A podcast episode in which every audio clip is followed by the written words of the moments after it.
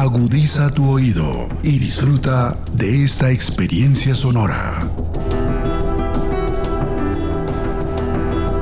Este es un podcast Radio Unal.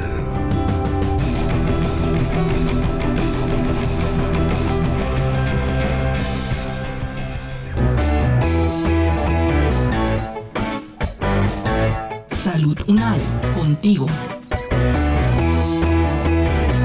Escuchar, aprender y compartir información de calidad sobre bienestar.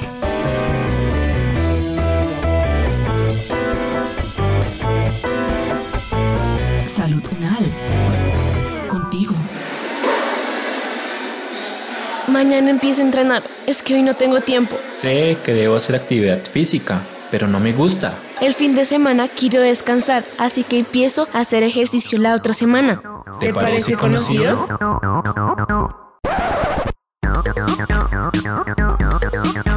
Actividad física contribuye a la obtención de una vida saludable. Es la posibilidad de cuidar nuestro cuerpo y mente. Sin embargo, en la vida cotidiana encontramos muchas barreras que nos llevan a tener una vida sedentaria. Quédate hasta el final. Hablaremos sobre algunos factores que intervienen a la hora de tomar decisiones para implementar la actividad física en tu vida diaria.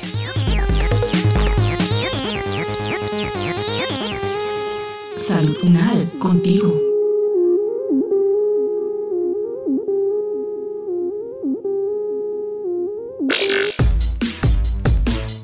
La manera como conseguimos el sustento de nuestra vida ha determinado la cantidad de actividad física que realizamos en nuestro día. Anteriormente, los seres humanos debían desplazarse y realizar una gran cantidad de actividad física para sembrar, cosechar, cazar, etc. y en general para obtener los insumos que les permitirían alimentar a sus familias. Con el desarrollo de la economía y las industrias, el uso del cuerpo se ha modificado de tal manera que los esfuerzos ahora son menos físicos y más mentales, lo que a la vez ha ocasionado que las personas pasen muchas horas en reposo y su masa corporal aumente, trayendo consigo enfermedades cardiovasculares y muchas otras condiciones de la salud que afectan la calidad de vida de las personas.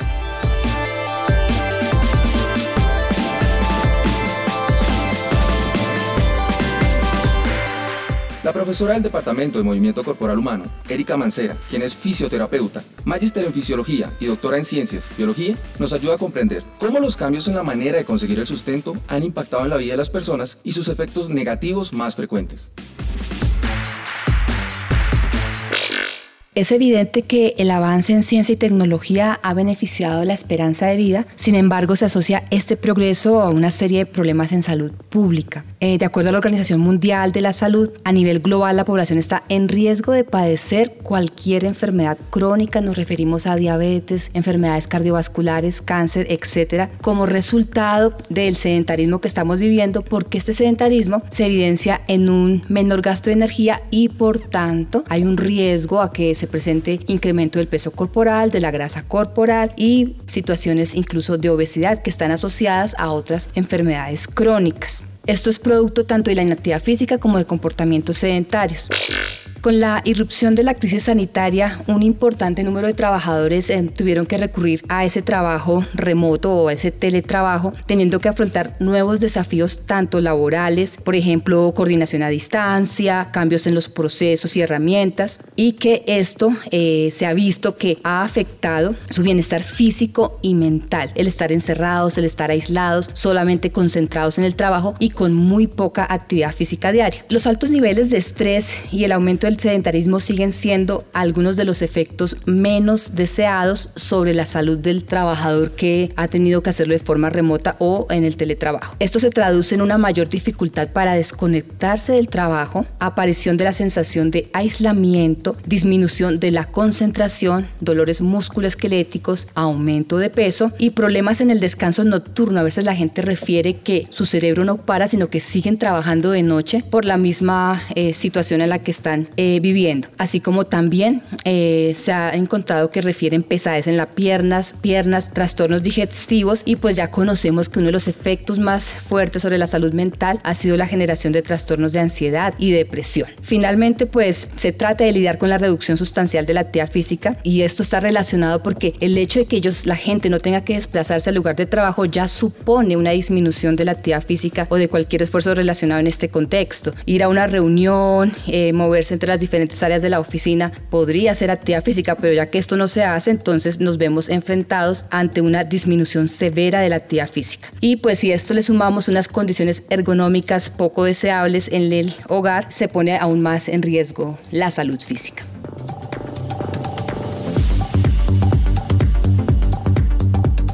Además de generar enfermedades cardiovasculares, el sedentarismo se combina con la mala alimentación que se presenta por diversas circunstancias, lo que es una situación preocupante para la salud pública, porque la población cada vez es más pesada y los problemas de salud derivados de esta situación van en aumento. La profesora del Departamento de Movimiento Corporal Humano, Diana Alexandra Camargo Rojas, quien es fisioterapeuta y magíster en salud pública, nos explica en qué consiste el sedentarismo, cómo varía según la edad y qué debemos hacer cuando lo identificamos. Bueno, muchísimas gracias por la invitación. Frente a la pregunta de qué es el sedentarismo, es importante mencionar que en los últimos años se ha hablado de la paradoja de la inactividad física y el comportamiento sedentario. Esto pensando en que muchas personas estaban cumpliendo las recomendaciones de actividad física dadas por la Organización Mundial de la Salud, pero mantenían un comportamiento sedentario. Y entonces aparece este concepto, el cual algunos autores desde el 2012 y luego posteriormente lo ratifica la Organización Mundial de la Salud en el 2019, lo plantean como toda aquella actividad que puede llegar a generar un gasto calórico de 1.5 METs, que este gasto está asociado a mantenerse en una posición sedente, es decir, mantenernos sentados, estar frente al computador, estar frente a la televisión, los videojuegos. Este comportamiento sedentario, el cual pues se aumentó en el tiempo de pandemia,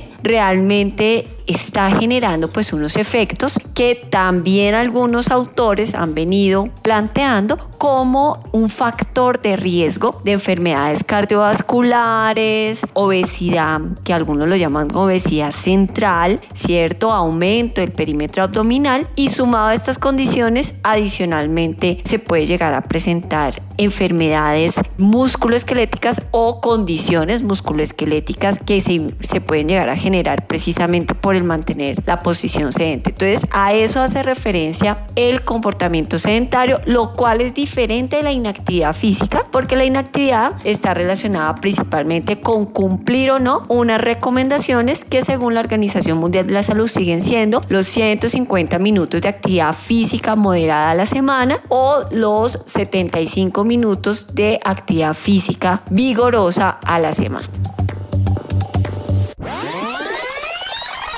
Frente a hablar del sedentarismo en diferentes edades, creo que más que un concepto, más que un tipo de sedentarismo, según la edad, lo que sí podríamos decir es cuáles son aquellos comportamientos, ¿cierto? Que pueden considerarse como comportamientos sedentarios según las edades. Y esto lo vamos a ir relacionando con las actividades que harían que los niños, las niñas, los adolescentes, los adultos, las personas mayores no mantengan pues un comportamiento sedentario. Anteriormente les mencionaba, y esto un poco para los adultos y los adultos mayores, que los comportamientos sedentarios están relacionados con mantener una posición sedente, es decir, estás sentados en muchas ocasiones más de dos horas y tomando estas dos horas como un referente también en términos de las recomendaciones que se dan desde salud y seguridad en el trabajo para evitar la carga mecánica que genera esta posición en nuestras articulaciones, es decir, el peso que pueden soportar nuestras articulaciones cuando estamos sentados. Entonces digamos que el comportamiento sedentario para adultos y adultos mayores estaría relacionado con esto y pues más adelante les estaremos contando de pronto entonces qué estrategias tener para minimizar.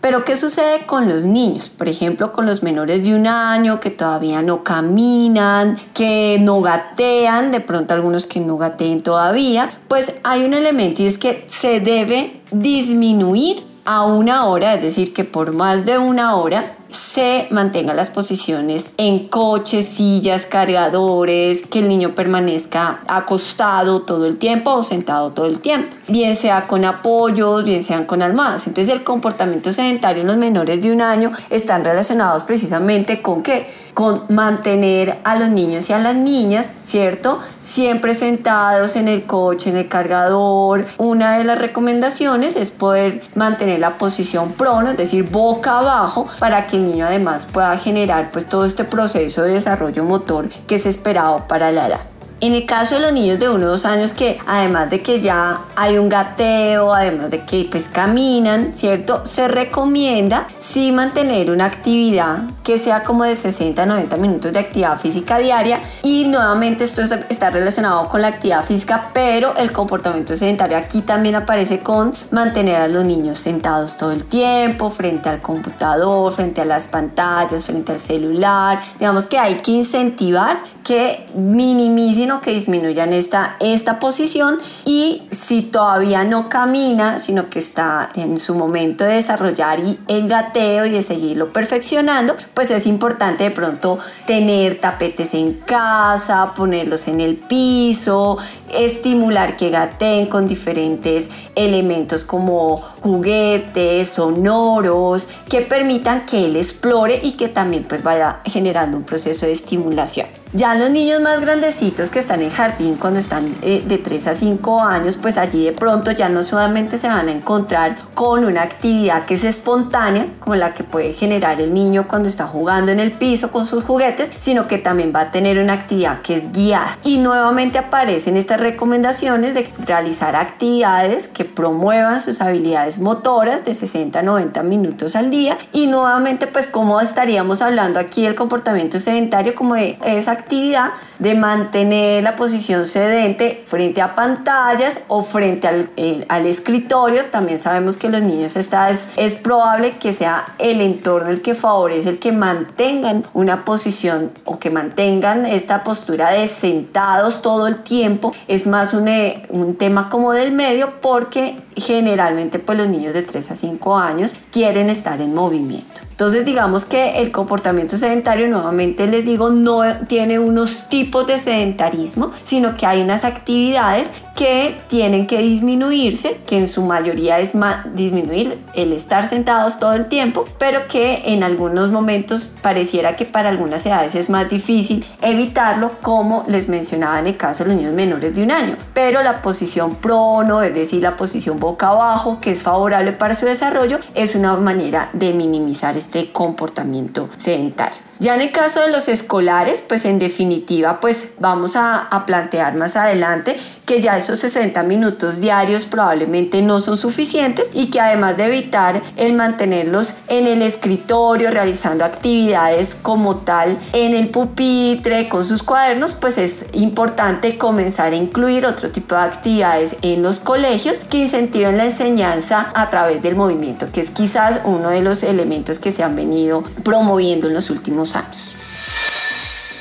¿Qué podríamos recomendar para disminuir estos comportamientos sedentarios? Hay un elemento que la Organización Mundial de la Salud mencionaba en sus últimos lineamientos y es que todo paso vale cualquier posibilidad, oportunidad que las personas tengamos para disminuir el tiempo de estar sentados vale si de pronto eh, no es necesario que yo me movilice en mi carro, ¿cierto? Sino que puedo ir caminando o puedo ir en bicicleta, si de pronto puedo eh, realizar alguna actividad de mi trabajo de pie, caminando, cambiando constantemente de posición, esto va favoreciendo que vaya disminuyendo la cantidad de tiempo que permanecemos sentados. Esto debe ir de la mano pues con el cumplimiento de las recomendaciones de actividad física, es decir, aunque sabemos que son dos cosas distintas, pero son bastante complementarias para favorecer la salud, el bienestar y minimizar la aparición de estas enfermedades no transmisibles que siempre han estado presentes desde que comenzamos a hablar del estilo de vida saludable. Entonces, ¿Qué es lo que debemos hacer? Tratar de evitar precisamente mantener más de dos horas una posición sedente, caminar por el entorno, por el lugar en el que yo trabajo, en el que estudio, estar haciendo cambios constantes de posición para favorecer nuestras articulaciones, tratar, y cuando digo tratar es porque es un proceso de desarrollar un hábito, tratar eh, de ir cumpliendo poco a poco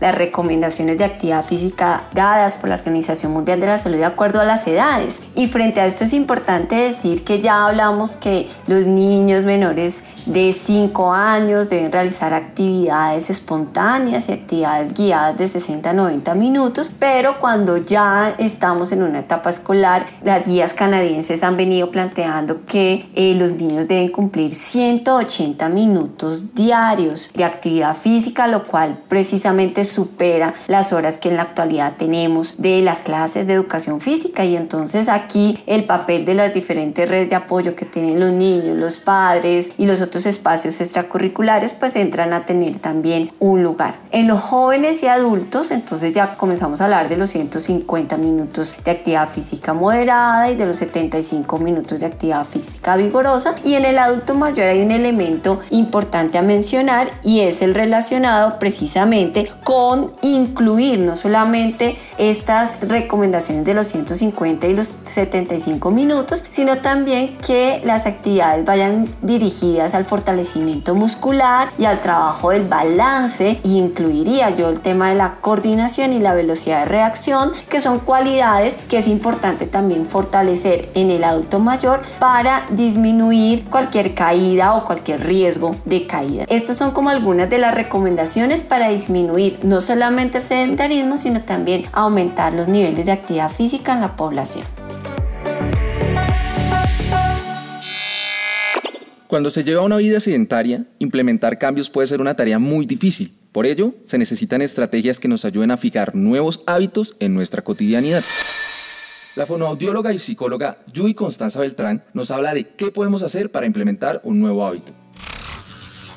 La forma de interiorizar un hábito es a través de la repetición. Crear un hábito tiene un componente cognitivo y un componente motor. El componente motor es aquel eh, por el cual se asimila el comportamiento, por ejemplo, de un acto para llevar a cabo el hábito. Normalmente se creía que mm, son 21 días para interiorizar un hábito, pero investigaciones recientes indican que el promedio de tiempo para interiorizar un hábito estaría más en 66 días. Este factor también va a depender de la motivación y de mm, la disposición cognitiva para adquirir ese nuevo hábito. Eh, los hábitos también tienen una relación con la flexibilidad. Entonces vemos cómo son un proceso muy complejo de que tiene que adaptarse a la rutina de la persona y hay factores desencadenantes que permiten que se interiorice mucho más rápido. En sí, para resumir, interiorizar un hábito es un proceso que requiere de repetición, de constancia y de que se vuelva una rutina, que se vuelva parte de la rutina. Es así como, por ejemplo, para adquirir el hábito de leer, se tendría que repetir esa acción por mucho tiempo y ser sostenible en el tiempo. Los hábitos no nos abandonan nunca. Es así como un buen hábito puede permanecer con nosotros toda la vida y los malos hábitos son tan difíciles de erradicar.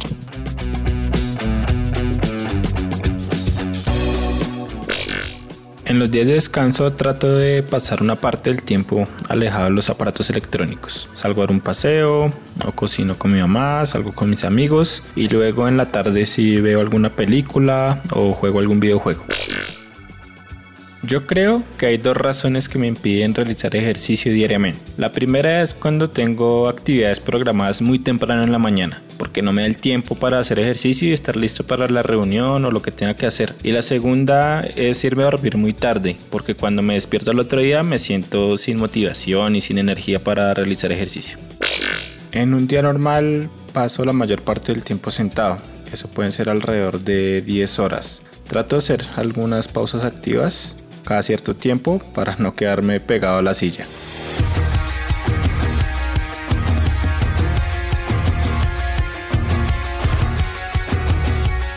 Existen muchas alternativas para hacer actividad física o deporte, pero uno de los errores más comunes es iniciar de una manera explosiva, porque el cuerpo se ve forzado y fatigado, lo que hace que se genere rechazo. La profesora Erika Mancera nos indica cómo se debe iniciar una rutina de entrenamientos adecuada y qué factores se deben contemplar para no perder el intento.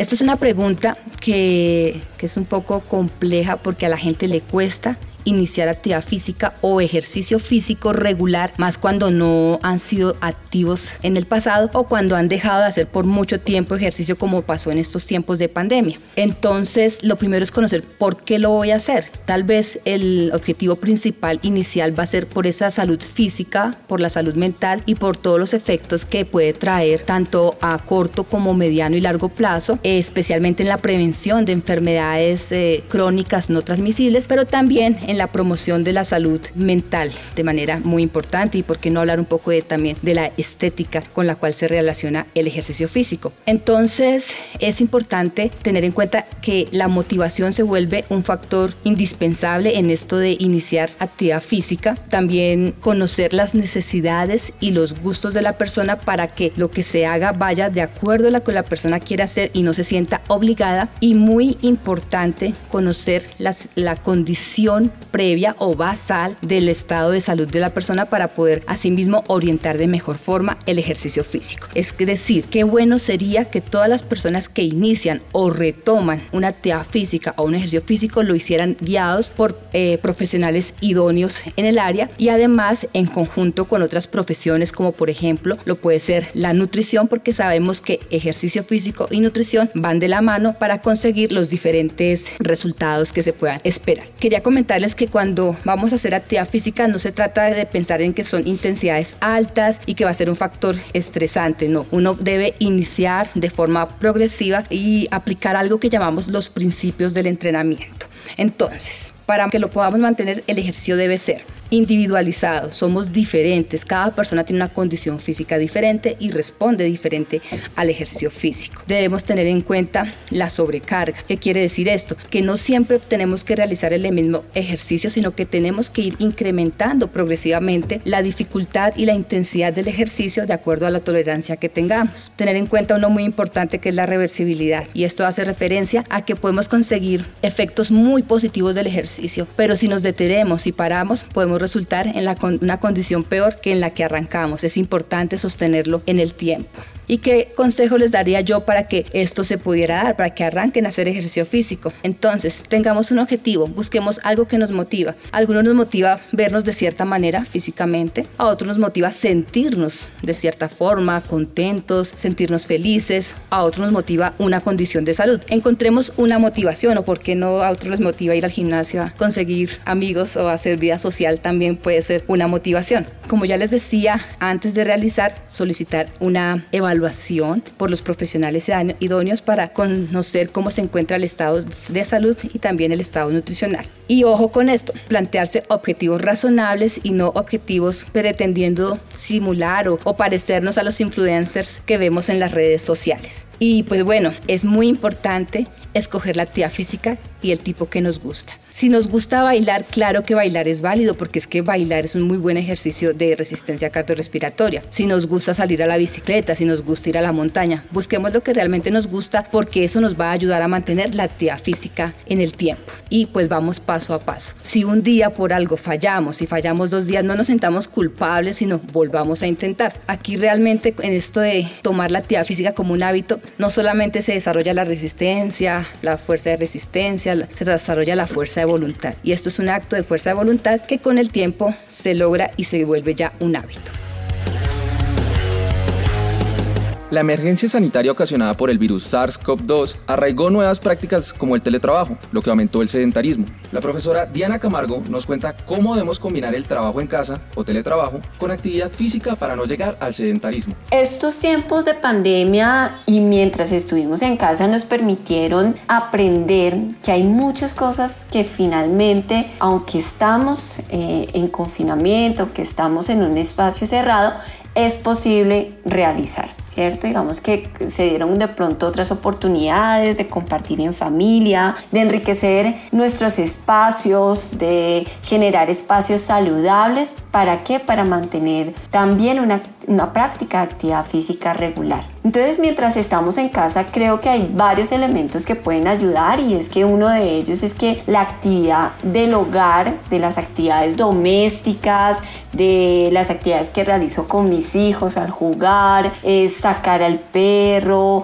jugar también con nuestros animales, cuidar las plantas, todo este tipo de actividades hacen parte de, de esto que les mencionaba anteriormente de todo paso vale todo movimiento vale. Y eso puede hacer que podamos aprovechar las herramientas, los espacios que tiene nuestro hogar y compartirlo en familia va a favorecer que cada vez más pueda ser un hábito, no algo que sea impuesto, sino algo que podamos hacer día a día. Sumado a eso, hay muchos elementos en casa que no necesariamente se tienen que dar como si quisiéramos tener un gimnasio en casa, ¿cierto? Sino que hay algunos elementos en casa que yo puedo llegar a incluir dentro de mi actividad, de la práctica de la actividad física. Entonces, por ejemplo, yo puedo utilizar las maletas con algunos pesos, con la libra de arroz, botellas llenas de arena, botellas con agua, para eh, simular pesos o cargas externas que yo quiera eh, tener presente dentro de mi práctica de actividad física. También puedo tener eh, algunas clases, ¿cierto? Virtuales. Sabemos que las, la e-salud como una estrategia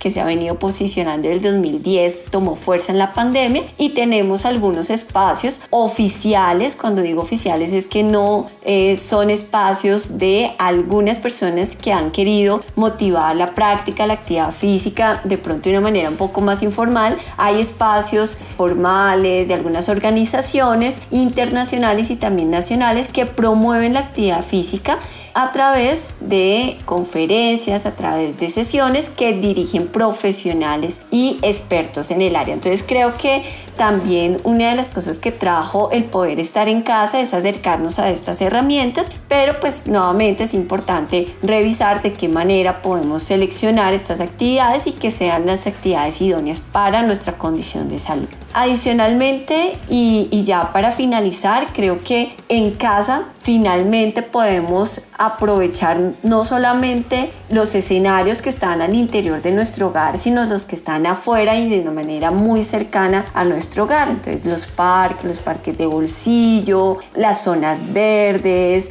espacios en los cuales podemos caminar y que eh, nos permiten hacer un cese de ese comportamiento sedentario que por el teletrabajo, el telestudio o la educación remota pues se aumentó en estos tiempos de pandemia y que pues sabemos que ahorita estamos retornando pues en unas en algunos momentos en sesiones o en actividades que son híbridas pero que pueden mantener un poco también este uso de lo que han llamado las videoterminales, los computadores, eh, celulares y demás. Entonces, pues estos son algunas recomendaciones que podemos seguir en casa. Todo paso vale, todo elemento que tengamos en casa puede favorecer, puede convertirse en un gimnasio en casa y pues eh, creo que también hay muchas formas de realizar actividad física de una manera económica y que no requiere, como lo hemos pensado en algún momento, en recursos costosísimos o de una gran infraestructura para hacerlo.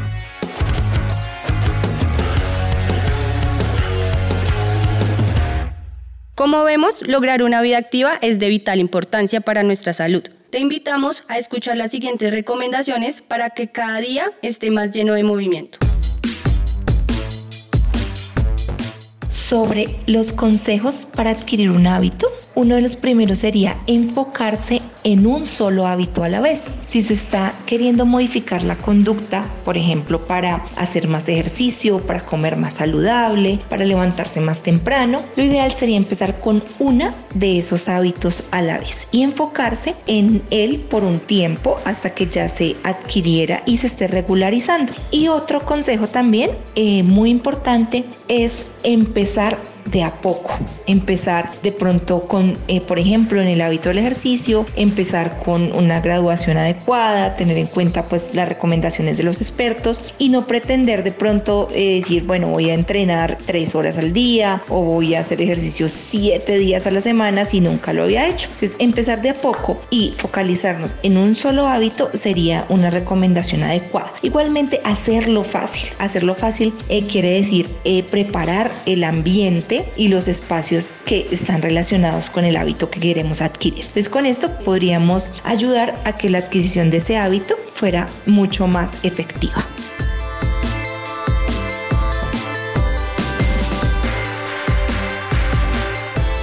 Para iniciar a hacer actividad física o para incluir la actividad física en nuestras vidas, lo más importante es conocer por qué lo voy a hacer ya sea por un objetivo relacionado con la salud, ya sea simplemente porque quiero hacer un mantenimiento normal de mi salud, no tengo ninguna condición física, solamente quiero trabajar en prevenir cualquier alteración de mi salud física o mental, o bien sea, porque no? Y estamos en la bomba del fitness porque me quiero ver bien. Entonces, una forma de incluirla es conociendo el por qué y tratando de evitar todas aquellas actividades que nos llevan a aumentar nuestros comportamientos sedentarios. Entonces, tratemos de movernos lo que más podamos. Si por ejemplo vamos en el carro, dejémoslo lejos del lugar de nuestro trabajo. Pero si el trabajo es cerca o el lugar donde tenemos que desplazarnos es cerca, pues tratemos de hacerlo caminando o por qué no optar por un medio de transporte activo tan popular como es la bicicleta. También tratemos de incluir algunas eh, cortas sesiones de ejercicio físico mientras estamos trabajando. No, el lugar de trabajo no es una excusa para hacer ejercicio. El tiempo no es una excusa porque es cuestión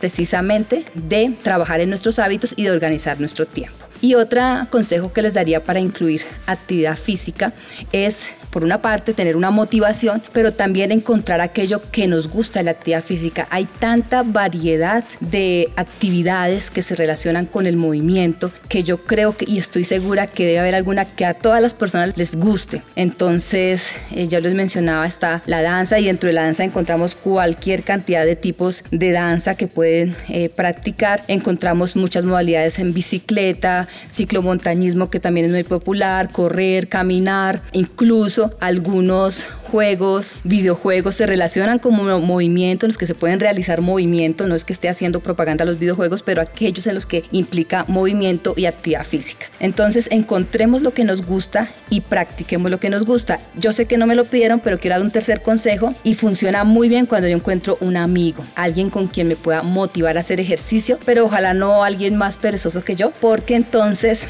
va a terminar eso sí en una tragedia y no va a funcionar. Es tratar de encontrar a alguien que esté muy motivado también con eso en aquellos días en los que uno no se quiera levantar o no quiera hacer nada, la otra persona se da ánimo y así mutuamente y créanme que eso funciona muy bien.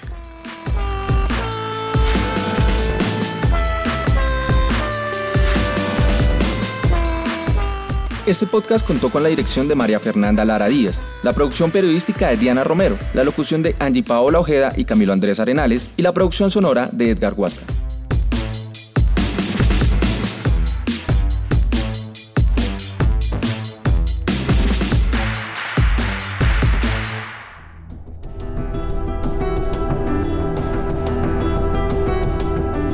Las opiniones aquí expresadas son de entera responsabilidad de sus autores y solo comprometen a los realizadores de este podcast. No representan necesariamente el pensamiento de Radio UNAL ni la posición oficial de la universidad.